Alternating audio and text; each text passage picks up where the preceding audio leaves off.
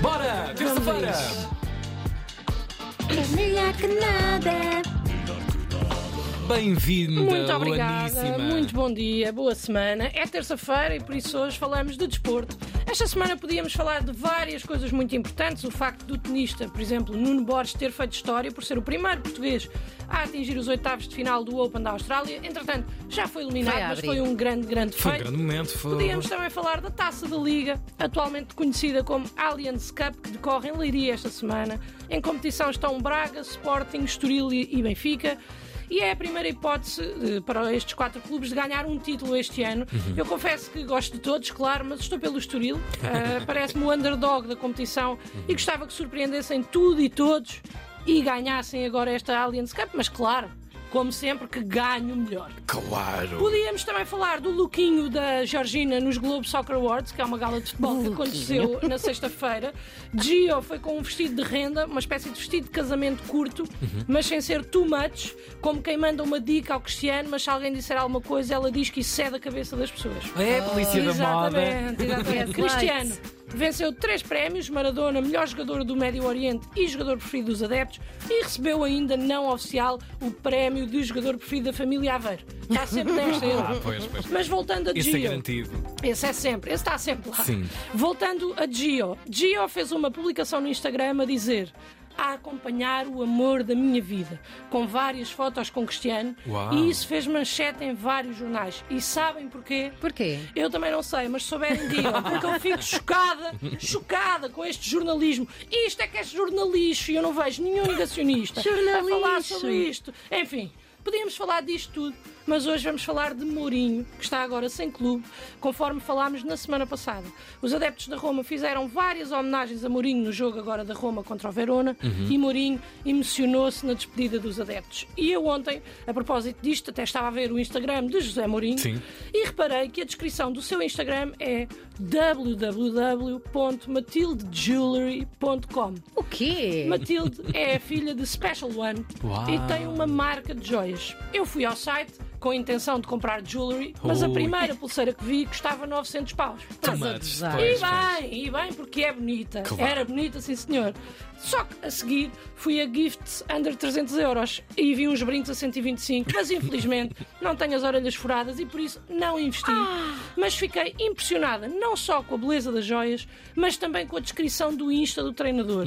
E também percebi com o avançar ali da minha investigação no Inst- no Instagram dele que ele usa várias joias feitas pela filha e sempre que usa, tega a filha. Oh. Claro. E é Que assim, eu acho que eu acho mesmo que ele pagou as joias. Porque isto é de bom pai. Pois isto é. já é mais do que bom treinador, isto é coisa de bom pai. Gostei. Mourinho, amo-te. O próximo clube, para onde fores, lá estarei. eh, Pronto, cá estarei a apoiar e a torcer por ti. E entretanto, se me permitem, eu gostava de contar aqui uma história muito especial, mas preciso de um. Eu queria aqui contar uma pequena história de como José Mourinho me ensinou uma grande lição. Há Então. muitos anos era eu uma criança pequenina e estava no shopping com o meu pai. Vi um grande alvoroço e quando olhei estava José Mourinho a assinar livros. ele mesmo ali. O seu livro. Pedi por favor ao meu pai para comprarmos o livro porque eu queria conhecer o Mourinho. E o meu pai, que também é bom pai, comprou, claro. Fomos para a fila, esperámos horas e horas e horas e finalmente chegou a minha vez. Foi tudo muito rápido. Mourinho assinou o livro, sorriu e passou à próxima pessoa. E bem, porque estava mesmo muita gente. Eu fiquei muito feliz, apesar de, na altura, por ser muito tímida, ter ficado um pouco frustrada por não conseguir mostrar todo o amor e entusiasmo que estava a sentir. Acho que o entusiasmo que, que eu dei foi exatamente o mesmo que Mourinho espelhou. Foi pouco. E eu estava tão nervosa que nem disse o meu nome, então o livro estava só assinado, não tinha dedicatória. Para ti. Gostava de, na altura, lhe ter dito que ele me fazia sonhar a ver o Porto jogar ao vivo. Eu queria imenso ir ver um jogo do Porto para o ver a ele. Eu vivia no Alentejo e nunca conseguia ir ao estádio na altura que havia jogos importantes. A única vez que fui, fui com o meu pai e com o meu avô ao antigo Estádio das Antas, ver uma apresentação de um plantel, que era uma coisa que se fazia. Mourinho, nessa altura, atirou a camisola de treino para as bancadas, um pouco mais à frente de onde eu estava, mas era impossível ter ficado mais longe de mim. Na altura, eu tinha medo de fogo de artifício. Então foi uma experiência só mais ou menos, porque houve muito, houve muito fogo de artifício. No entanto, voltei para o Alentejo, feliz. com um livro e uma história para contar. Antes de continuar, deixem-me ressalvar que eu era uma criança nesta altura. E por isso, o meu melhor amigo da altura, vamos lhe chamar Carlos, Carlos, era adoro. também uma criança. Até porque era muito estranho se fosse um homem adulto.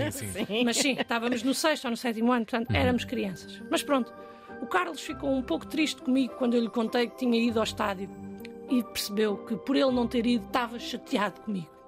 Zangou-se comigo. Na altura, eu não entendi o porquê e fiquei muito triste e falei com a minha mamã, que me explicou que eu era uma sortuda em ter algumas experiências que alguns meninos não podiam ter. E então, eu comprei um chapéu azul do Porto com pompons e um dragão. Peguei no livro do Mourinho que tinha, tentei copiar a letra e escrevi para o Carlos. E depois, a assinatura já lá estava. Meti o livro dentro do chapéu, fui para a escola e disse: Carlos, olha o que eu tenho aqui para ti. E estendi a mão para o Carlos. Ele pegou no chapéu e percebeu que estava lá dentro o livro e aí hesitou.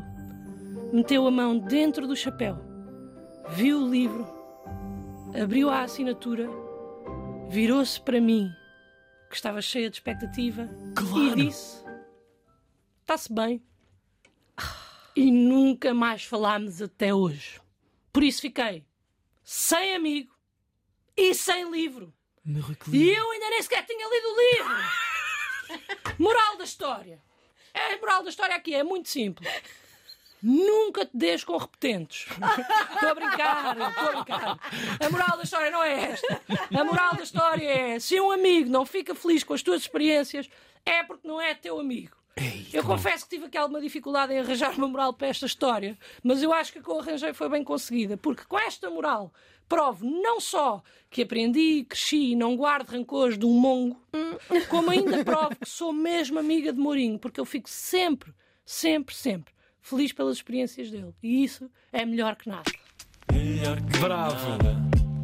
Grande beijinho para o nosso José. Carlos. José. José Mourinho, José, não, para o Carlos não. Para o Carlos não nunca mais nada. Carlos que é Nada. nome fictício para não queimar a pessoa.